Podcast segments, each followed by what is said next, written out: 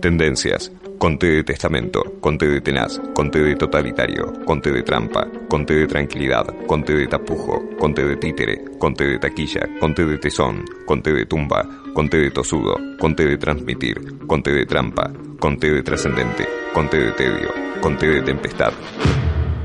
Eh, conté de tilo. Sí, sí. Vamos a hablar con Facundo Rodríguez. Vamos a hablar sobre commodities. Es interesante esto, estamos hablando de aquellos productos que no necesitan, eh, destinados obviamente para uso comercial, que no necesitan de otros productos para ya meterse en el comercio. Seguramente y muchas veces son utilizados como materias eh, primas para la elaboración de otros productos. Argentina es especialista en la comercialización de este tipo de productos. Pablo, ¿cómo estás? Bueno, gracias por esta nueva conexión acá en vivo. Estábamos eh, contando un poco con alguna definición un poco básica de lo que son los commodities para introducir. Me parece bueno hablar de la evolución que están teniendo los commodities a nivel mundial, la evolución de los precios. Contanos un poco. Bueno, los commodities eh, básicamente son bienes que se venden internacionalmente, ¿no? En, en varios mercados internacionales, donde hay grandes oferentes y grandes, grandes cantidades de productores y eso hace que prácticamente se impida de alguna manera tratar de, regular ese precio. Entonces, básicamente tenemos commodities que son agropecuarios, tenemos alimenticios, también tenemos de minerales, tenemos metales, metales preciosos, bueno, de energía también, y básicamente la mayoría de ellos son contratos de futuro que se van negociando a largo plazo, luego van venciendo y van de alguna manera formando lo que llamamos el precio spot, ¿no? el precio actual. Pero hay que tener en cuenta esto, que son contratos futuros, ¿no? Que se van negociando y eso obviamente toma un relieve importante este, cuando hay una crisis, que era un poco lo que queríamos plantear hoy, ¿no?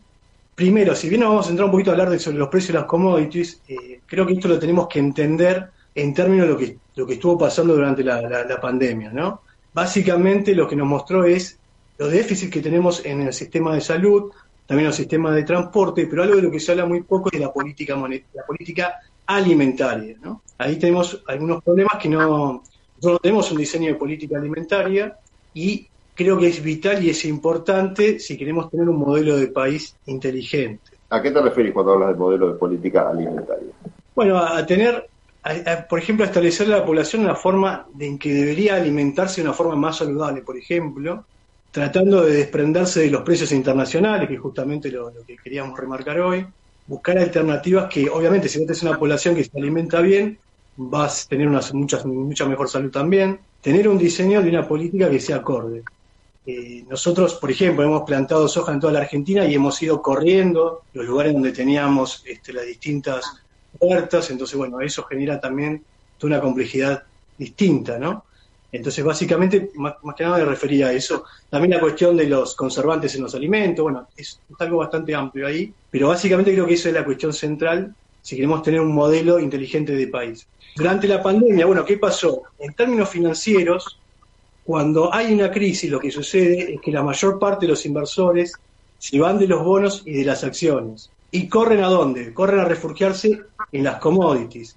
Y esto hace que se genere una burbuja en el precio también básicamente la energía, los alimentos y los metales preciosos, ¿no? Entonces eso es lo que se llama financiarización de las commodities. Esto ha pasado en los últimos meses. Eh, si nosotros analizamos un poco lo que estuvo pasando, los gobiernos obviamente tienen un déficit muy grande porque estuvieron ayudando a las empresas, a, las, a las personas, emitieron mucha deuda y también emitieron mucho dinero. En el caso de Estados Unidos hubo una importante emisión, Creo que con esto, como vos hablamos, que había una misión importante en la segunda y tercera semana de marzo por parte de la FED, y eso obviamente hace que haya una mayor oferta de, dólares, y lo que terminó provocando fue que el dólar se deprecie con respecto a las otras monedas, ¿no? Si nosotros miramos, por ejemplo, eh, comparamos el índice de las commodities del Fondo Monetario y el índice del dólar, que se llama UCDX o DXY también le llaman, vamos a ver que el índice del dólar fue cayendo a partir de marzo y el índice de precios de las commodities entró a subir un montón, ¿no? Básicamente lo que ocurrió ahí fue parte de esto, ¿no? mucha gente se refugió ante la crisis en el precio de las commodities. ¿Por qué? Porque los gobiernos al emitir bonos tenían mayor riesgo, las empresas también obviamente dejaron de funcionar y conllevaban mayor riesgo en su balance. Entonces, ¿dónde se refugió todo el mundo? Bueno, donde no había prácticamente riesgos, que es en las commodities, ¿no? Básicamente hay una que vos mencionás siempre, que en todas las crisis, ¿dónde corre la gente? Y sí, a lo seguro. Bueno, ¿qué es lo seguro que lo que más brilla, digamos, seguro? El oro. El oro, ¿no? Esa es obviamente la recomendación de todos nuestros tíos y abuelos, ¿no? A refugiarse en el oro. Bueno, el oro obviamente sufrió un incremento importante, ¿no? En ese sentido. Pero si empezamos a analizar más detalladamente y empezamos a ver en las distintas categorías, vamos a ver que, por ejemplo, los metales, entre diciembre de 2019 y febrero de, del 2021, tuvieron un incremento del 47,6%. En tanto que los cereales, el incremento fue del 44%. La energía, ¿te acordás que en los primeros meses de la pandemia el petróleo cayó un montón, tuvo una caída muy importante? Sin embargo, a medida que en Europa se fueron, este, fueron haciendo nuevas aperturas, empezó el petróleo nuevamente a subir y tuvo una caída del 3,5%, ¿no? En términos de energía. Eh, disculpa, no, un crecimiento del 8,4%. ¿no? no fue tan grande como los otros commodities por esta fuerte caída inicial, pero se terminó recuperando de alguna manera. Básicamente, la carne, que por ahí es uno de los temas que a nosotros nos importa, porque consumimos y exportamos, la carne tuvo una caída importante. ¿no? Todas las carnes en general, el índice muestra una caída del 3,5%. Si nosotros... ¿A la baja de consumo a nivel mundial?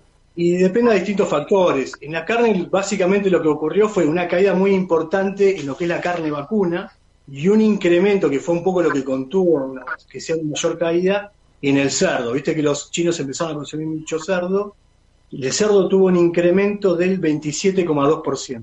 Mientras que la carne vacuna a nivel internacional, la que, la que se toma como referencia es la carne que vende Australia, tuvo una caída del 18%, el cordero tuvo una 4,3% de caída y las aves de corral también. Ahora si vamos eh, a lo que es el petróleo, bueno, el petróleo como te decía, básicamente tuvo una caída importante, luego se entró a recuperar, y si hoy los comparás contra diciembre del 2019, está en torno de entre el 6 y el 5% debajo del valor de diciembre del 2019.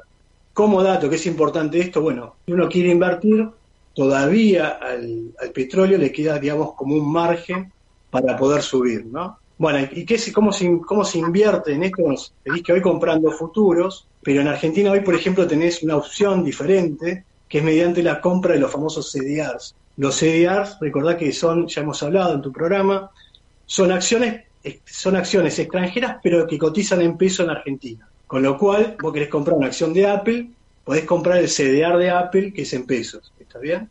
No hace falta que tengas dólares. Ahora, ¿qué pasa? La acción de, Apple, de Google, de grandes empresas, cotizan en dólares. Por lo cual, si hay una, diferencia cambiaria o hay un incremento, vos te estás cubriendo en pesos contra la variación del tipo de cambio, ¿no? Entonces, por ejemplo, si vos quisieras comprar o invertir, digamos, en petróleo, podrías comprar la acción de alguna empresa que cotice en el mercado local en pesos y, bueno, tratás de invertir para, si hay alguna subida en el precio del, del petróleo, obviamente eso se va a reflejar en el valor de esa empresa, ¿no?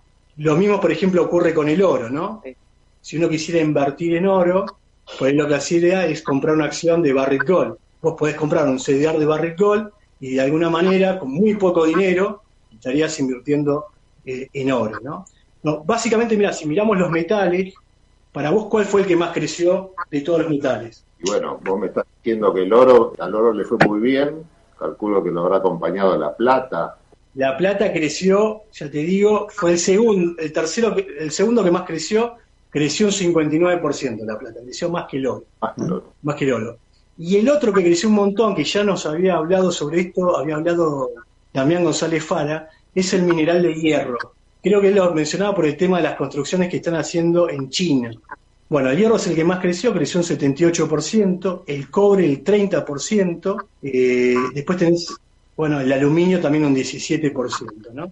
Entre los metales. Es muy interesante este desarrollo, esta descripción que estás haciendo sobre la evolución de los precios, porque no solo están hablando de la realidad del mundo, por ejemplo, cómo va de la mano el crecimiento de la cotización de un metal con lo que tiene que ver la actividad económica real, ¿no? Como la, es el punto de encuentro que estamos, por ejemplo, explicando en el caso de China, entre esa economía especulativa que en realidad tiene un basamento real, que es, por ejemplo, el tema de la construcción en China. Ahora, eh, la tecnología parece sumar en algunos casos eh, valor agregado, pero ya no estaríamos hablando de commodity cuando le agregaste valor. ¿Cómo influye la tecnología en el commodity como commodity, como bien básico? Ya, la tecnología, bueno, lo que hace de alguna manera es aumentar la eficiencia del capital, pero lamentablemente no incorpora trabajo, ¿no? Acá, por ejemplo, nos hemos enterado ahora en esta semana que Argentina lleva el 42% de pobreza, temas que también veníamos tratando en tu programa. Argentina está entre los cinco mayores productores de alimentos y la verdad que si bien es cierto que incorpora mucha tecnología del campo, que de hecho incorpora tecnologías que son amigables con el medio ambiente, como es la siembra directa, no logramos de alguna manera absorber todo el desempleo que tenemos ¿no? y toda la pobreza que tiene el país. Entonces ahí tenemos un problema bastante importante. Por otra parte, también el, el avance tecnológico permite el desarrollo nuevas energías que sean más amigables con el medio ambiente, como es el caso de los biocombustibles, pero esto de alguna manera genera una dificultad adicional, ¿no? Porque ya no solamente los alimentos forman parte de la canasta básica como alimentos, sino que ahora también forman parte como energía, ¿no?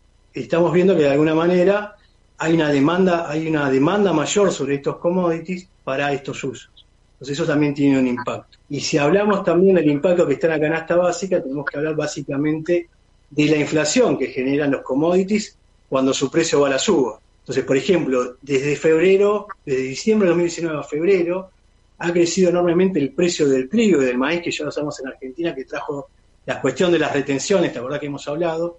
Bueno, tuvo un incremento importante, alrededor del 46% de los dos commodities, pero claramente influyen en la canasta básica de los trabajadores, ¿no? Entonces este es un problema adicional que tiene la Argentina, que si bien le juega a favor desde el punto de vista de la divisa, le impacta también en la parte de inflación. Y obviamente cuando hablamos de los biocombustibles también está impactando en todo el tema del consumo de, energético, ¿no? Argentina, a diferencia de muchos otros países, por ejemplo Chile que exporta cobre, no tiene estos problemas, pero Argentina sí. Sus mayores como los commodities que exportan, lamentablemente, inciden en la canasta básica. ¿no? Entonces, de vuelta, ¿por qué necesitaríamos una política alimentaria distinta? Bueno, básicamente para poder desprender de alguna manera, hacer alguna política que nos permita desprender la canasta básica de estos commodities que tienen una volatilidad bastante importante. ¿no? Buscar algún modelo, por eso te decía, mucho más inteligente. Ahora, es, esa receta, ¿no? que no es nueva claramente, podría explicarse su fracaso o su no implementación por alguna razón que tenga que ver más que con la economía o con el mundo de las finanzas, con decisiones políticas o con falta de poder, en todo caso político, como para llevar una, un cambio de lógica que pueda impedir esto o pueda separar esto que tiene que ver con los vaivenes de, los precios de los commodities con su afectación, por ejemplo, a la canasta básica? Ya, creo que es parte de una estrategia que tiene que ver ¿no? con, la, con la política alimentaria, con la política inflacionaria, que hace falta ponerla en la agenda, mostrarla y empezar a, debatir sobre estos temas, que son temas que, no solamente por la cuestión inflacionaria nuestra, sino por también por la cuestión de la salud, por la cuestión del medio ambiente, empezar a replantearnos qué es lo que producimos y qué es lo que consumimos y cómo lo vamos a sacar, hacer y cómo lo vamos a sacar el mayor provecho. Digamos. esas serían las cuestiones importantes a empezar a, a analizar y a debatir, ¿no? que no son cuestiones menores.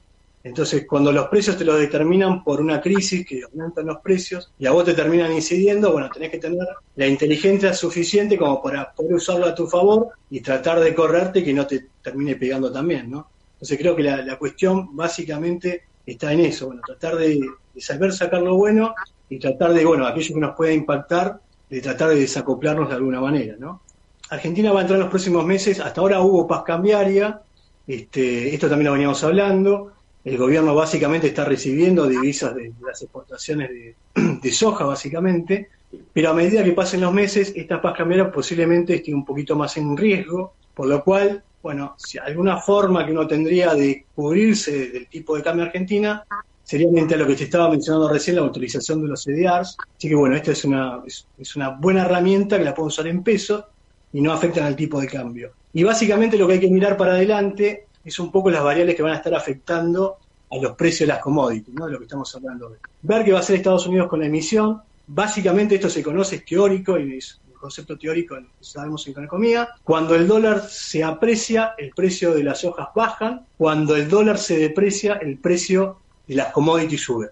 Esta es una relación inversa que es autocumplida. Por otra parte, también qué va a pasar con las tasas de interés. Bueno, acá cuando los petroleros, por ejemplo, tienen que decidir si explotar o no el petróleo, están mirando las tasas de interés y también tienen una relación igual a la que te estaba contando, ¿no? Por otra parte, ver el precio de los biocombustibles, cómo juegan, y básicamente no la demanda obviamente de alimento en cada una de las commodities, principalmente los cereales.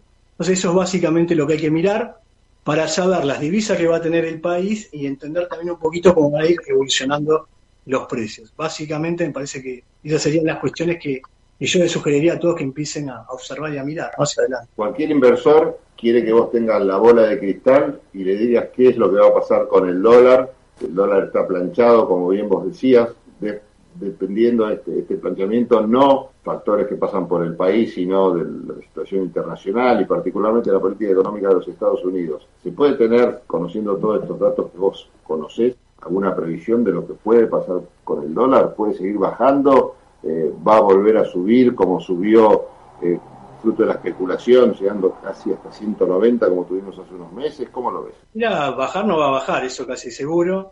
Este, mantenerse estable también lo veo muy complicado, muy poco probable por lo menos. Va a haber volatilidad, va a depender mucho de... Yo creo que la variabilidad del dólar tiene que ver mucho con la política más que con la economía, este, a nivel conjuntural de Argentina. Y básicamente va a pasar porque el gobierno no cometa ningún error grosero. Creo que todo el mundo ya descuenta de que la Argentina no va a hacer un acuerdo con el Fondo Monetario Internacional, entonces ahí no, no va a haber ningún tipo de impacto. Esto se va a ir trasladando este, y básicamente ver que el gobierno no cometa ningún error grosero, que no haya ninguna frase desacertada. Y bueno, que por lo menos lleguemos a octubre sería algo bastante bueno, con cierta estabilidad o con, yo con muy baja volatilidad. ¿no? Entonces eso sería, creo que, un gran acierto. momento es interesante porque vos mencionas octubre y octubre obviamente es fecha de elecciones donde todo se, se mueve, ¿no? Todo, todo parece tambalear a veces. Funciona, hay que tener octubre va a ser una fecha no solamente por las elecciones, sino porque supongamos que todo parece ser que por ahí haya nuevas restricciones, pero en septiembre octubre de vuelta la economía argentina estaría está reactivándose, ¿no? Todo entonces con la economía reactivándose y con las elecciones resueltas bueno, ya el panorama comienza a ser otro, ¿no? Entonces nos quedan estos seis meses, o un poquito más, este, de incertidumbre, creo que para adelante ya vamos a tener un poquito más de previsibilidad. Bueno, si prestaron atención a la columna de, de, de Facu, tiró muchísimos datos, así que y ya saben dónde invertir. Cualquier beneficio que obtengan, se comunican conmigo y cualquier queja se dirigen a Facundo Rodríguez directamente. Gracias, Facu. Pablo, nos estamos viendo. Cuídate. Chao.